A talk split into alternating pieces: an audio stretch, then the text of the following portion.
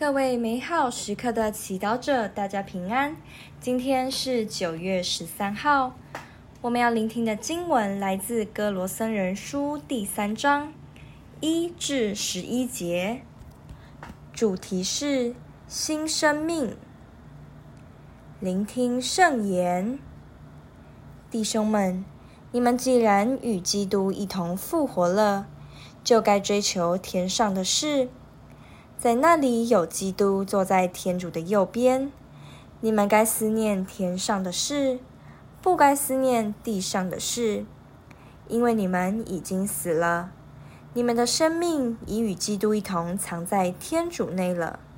当基督，我们的生命显现时，那时你们也要与他一同出现在光荣之中。为此，至死淫乱。不洁、邪情、恶欲和无异于偶像崇拜的贪婪，为了这一切，天主的义怒缠降在悖逆之子身上。当你们生活在其中时，你们也曾一度在其中行动过。但是现在你们却该戒绝这一切：愤怒、暴力、恶意。咒骂和出于你们口中的讳言，不要彼此说谎。你们原已脱去了旧人和他的作用，且穿上了新人。这新人既是照创造他者的肖像而更新，为获得新知识的。在这一点上，已没有希腊人或犹太人，受割损的或未受割损的。野蛮人、属提亚人、奴隶、自由人的分别，而只有是一切并在一切内的基督。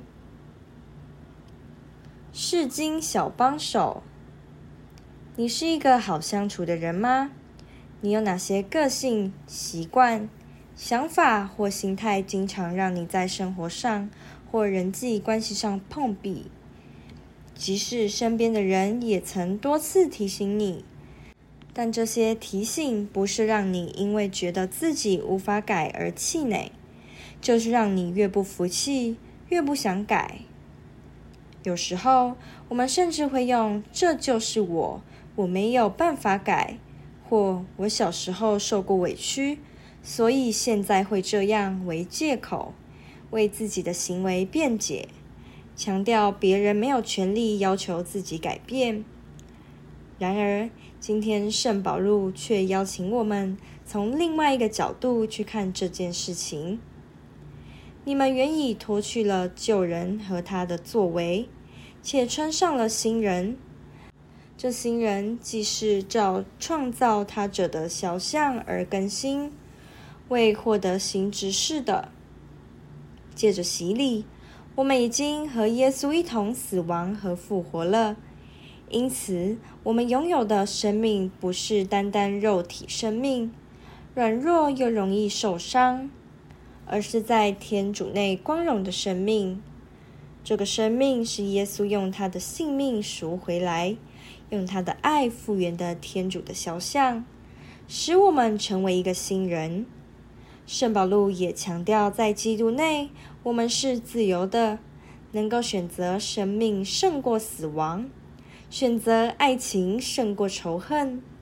即便我们有难改的性格和不完美的过去，在基督内，我们仍然可以慢慢选择，脱去了旧人和他的作为，且穿上了新人。选择不要被自己的软弱和过去捆绑。你可想过，耶稣邀请我们改变，无非是要我们活得更自由，能和身边的人一起建立天国，并不是要压迫我们或羞辱我们。他已为我们争取了能够爱、能够自由的新生命。问题是，你有足够的谦卑将它活出来吗？品尝圣言，你们原已脱去了旧人和他的作为，且穿上了新人。